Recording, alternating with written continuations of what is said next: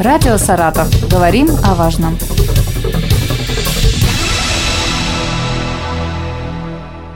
Здравствуйте, у микрофона Елена Тёмкина. Сегодня в нашей студии замечательный гость, точнее гостья Татьяна Белоусова, художник-тедист, анималист. Татьяна, незнакомые для некоторых слова говорю. Вот Мишка Тедди представляется, да, художник-тедист, угу. что-то такое плюшевое, мягенькое, но я знаю, что это совершенно не похожее на стереотипный образ изделия, даже не изделия, а произведения искусства. Вот расскажите, чем вы занимаетесь. Да, здравствуйте, Елена. Я создаю реалистичных птиц и зверей для зарубежных коллекционеров. Все, в принципе, просто. А также обучаю создавать этих птиц и зверей. Угу. То есть для отечественных коллекционеров нет, никак не создаете? Ну, скажем так, у нас есть любители отечественных коллекционеров очень мало, особенно э, реалистичные uh-huh. игрушки. В основном они коллекционируют классических медведей Тедди, да, в нашем понимании уже uh-huh. привычных. Реалистичная игрушка это в основном большая любовь для зарубежных коллекционеров. Особенно, кстати, для коллекционеров Австралии. Как вот реалистичная игрушка – это не то самое чучело, которое мы представляем, да, набитое опилками, и естественное там, да, животное, которое убили в, в среде в природной и сделали из него чучело. У вас это совершенно другое что-то, да? Да, конечно. Это э, произведение искусства, это совершенно не таксидермия. Это движение идет против движения таксидермии. Почему? Потому что это абсолютно экологичное движение. Мы используем специальные материалы, созданные на знаменитой фабрике, наверняка вы слышали, Штейп Шульта. Это та же самая фабрика, которая создает коллекции для мировых брендов одежды. Мех стриженный, натуральный мех, посаженный на хлопок. Это альпака, это махер, то есть шерсть э, козы, но посаженный на хлопок. Mm-hmm. Ни одно животное при этом не пострадало. То есть на ощупь они как настоящие, да, получается, если мы потрогаем, там, я не знаю, кого, вот я видела, у вас ежик есть, да, он да. такой мягенький, пушистый. Да, это действительно они на ощупь напоминают очень живых, то есть э, птицы, собаки, медведи. Художники-тедисты подбирают материалы э, для того, чтобы животные на самом деле были реалистичны. Конечно же, в отличие от таксидермии, это, ну, во-первых, экология, да, экологичное направление, а во-вторых, это еще и художественное видение. То есть, например, есть много направлений. Кто-то работает в жанре гиперреализма, кто-то работает в жанре умеренного реализма, да, а кто-то наделяет реалистичную игрушку какими-то своеобразными чертами. Есть там, например, у нас художники, которые делают собаку улыбак. Угу. То есть это собака, которая абсолютно э, наделена такими человеческими эмоциями, но при этом выглядит абсолютно реалистично с точки зрения, например, пропорций шерсти, окраса и так далее. А почему вы выбрали именно это направление, которое, вы же сами говорите, угу. да, это больше э, зарубежные страны, то есть в России практически не развито. Именно тем, что нет э, конкуренции здесь для вас, или это какой-то вот душевный позыв, почему именно анимализм, почему именно вот это вот направление Тедди? Ну, скажем так, у меня есть просто насмотренность именно на живую природу. Я, в принципе, всегда вдохновлялась очень живой природой с детства самого. Очень любила наблюдать. У меня были энциклопедии именно связанные с живой природой, поэтому у меня какая-то вот она такая естественная насмотренность uh-huh. получилась.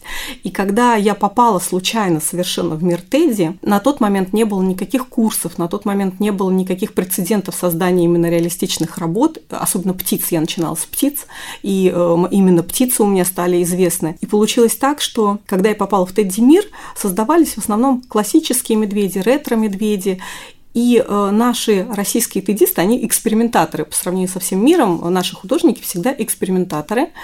Э, только-только начинал зарождаться стиль натюр. Стиля как такового тогда еще не было. Э, даже когда мы приезжали на выставки, не было номинаций, посвященных угу. стилю натюр. То есть вы особняком стояли? Да, да мы отдельно? стояли особняком, э, на нас косились бывалые тедисты и говорили, что это за стиль, такого стиля не существует. И потом этот стиль начал развиваться. Я знаю, что за рубежом была Джоан Ливингстон, которая создавала реалистичных медведей. У нас здесь была Настя Аржаева, которая создавала реалистичных кошек. И я создавала реалистичных птиц. И вот, в принципе, с нас, наверное, все это и началось, и теперь это движение стало максимально популярно. То есть именно э, реалистичные работы наиболее востребованы зарубежными коллекционерами, и, как обычно водятся, российские тедисты впереди планеты всей. То есть на всех выставках, на всех конкурсах наши работы всегда в топе. И я не могу сказать, что у меня сейчас какое-то отсутствие конкуренции, потому что благодаря курсам, благодаря мастер-классам, благодаря пытливости русского ума конкуренция сейчас именно в направлении реалистичной игрушки очень велика. Ваш любимый образ Мы говорим животные, да, а, а что? Ну, про ежика я уже сказала. Угу. Вы сказали про птиц. Самый любимый образ. Вообще, сколько уже сделано вашими руками персонажей, если можно так назвать? Ну, да. Сколько? Я, если честно, не считала. Надо посчитать очень много. За 10 с лишним лет уже создано было очень много. Скажем так, мой любимый персонаж, он, наверное, еще впереди. Я в этом уверена. И люблю очень делать медведей. Медведи – это совершенно особенный какой-то вид искусства и особенное какое-то совершенно наслаждение. Их делать сложно, но это того стоит. Скажите, а кто-то для детей приобретает такие игрушки? Или это вот просто коллекционные, они стоят э, где-то там на полочке под э, стеклянным колпаком, чтобы на них не попадала пыль? У нас однозначно, с одной стороны, эти работы игровые, потому что у нас подвижные лапы, хвосты, э, используются абсолютно такие интересные материалы, начиная от полимерной глины, да, и заканчивая там гибкими, там интересными очень глинами. Но, конечно же, больше экспонат чем игровой, конечно, персонаж. Угу. И если в них кто-то играет, то это взрослые, которые покупают, приобретают. У них есть у многих отдельные комнаты специально под эти персонажи. Да. Потому что подобного рода работы, они даже стоят, например, вот в музее в Дании. Конечно же, это больше коллекционные такие вещи. Вот сейчас какие-то выставки тоже проходят. Период рождественский, если мы говорим угу. там, о европейских странах, да, где тоже можно увидеть э, ваши работы. Там сейчас за рубежом есть ли выставки, есть ли у нас в России выставки? Ну, обычно да, конечно же, в предновогодние, в рождественские дни проводится большое количество выставок, специально посвященных э, искусству Тедди, искусству кукол. Но вот сейчас я не принимаю в них участие по известным обстоятельствам, uh-huh. хотя у нас и в Москве, и за рубежом раньше проводились выставки, сейчас вот за рубежом, к сожалению, все выставки отменили. А в Москве они проводятся но я на них не поехала. Но в онлайне решила все-таки подарить праздник своим ученикам, угу. да, подписчикам и э, сделала, устроила такой рождественский марафон по созданию птички кардинала рождественского. И сделали мы онлайн все вместе. Мы сделали птичку кардинала рождественского. Тань, скажите, сколько таких, как вы, все-таки в России? Ну, вы же общаетесь, у вас угу. очень много подписчиков. Вообще, интересно ли российским жителям это направление, вообще вот это искусство? Я все-таки давайте называть искусством, да, но не чуждо ли нашему русскому человеку? Вот меня очень радует, кстати, что сейчас, именно сейчас, вот в это время, очень наблюдается большой всплеск интереса, в принципе, к разным видам творчества, к разным видам искусства у большого количества населения. То есть не у каких-то отдельно взятых, uh-huh. одаренных да, художественными э, какими-то способностями личности, а вообще, в принципе, у людей. Это говорит о том, что мы с вами сейчас, в принципе, хорошо живем, потому что по пирамиде...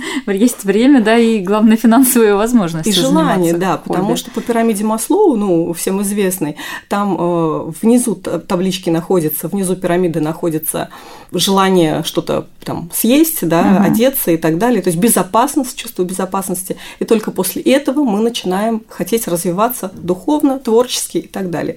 Вот сейчас всплеск к творческому развитию огромен.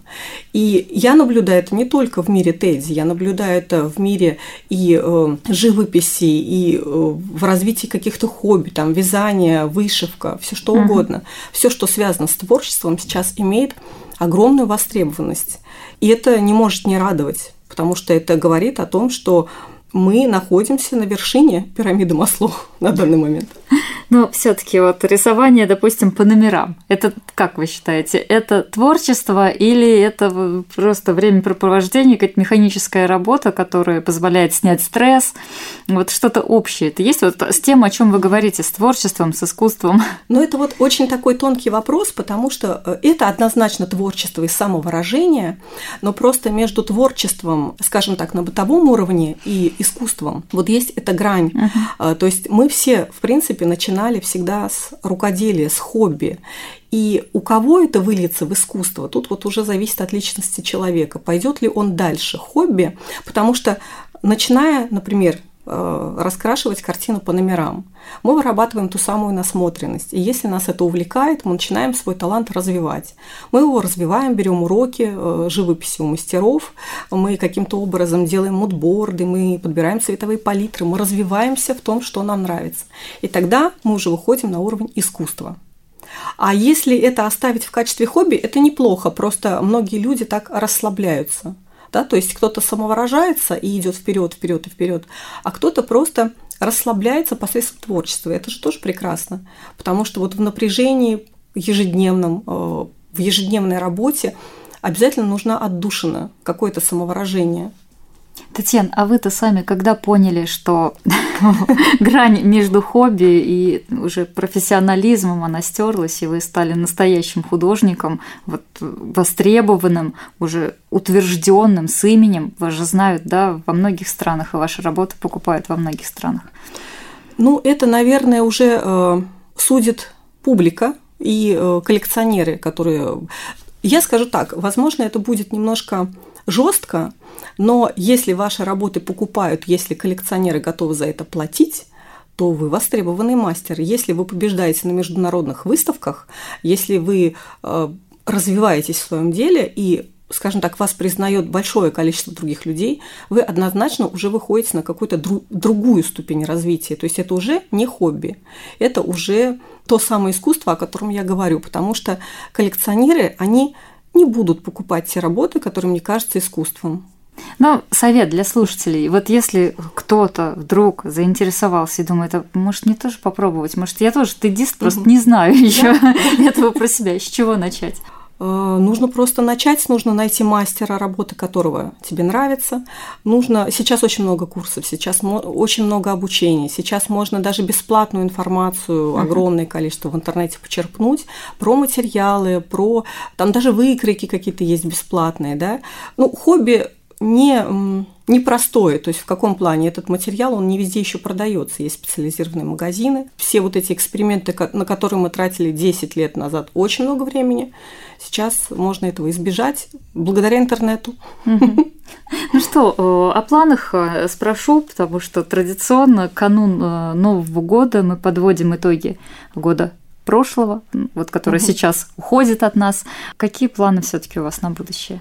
Ой, а, по поводу планов, конечно, сейчас говорить достаточно сложно, потому что вот у меня, например, на этот год была в планах выставка в Брюсселе персональная, но она не случилась.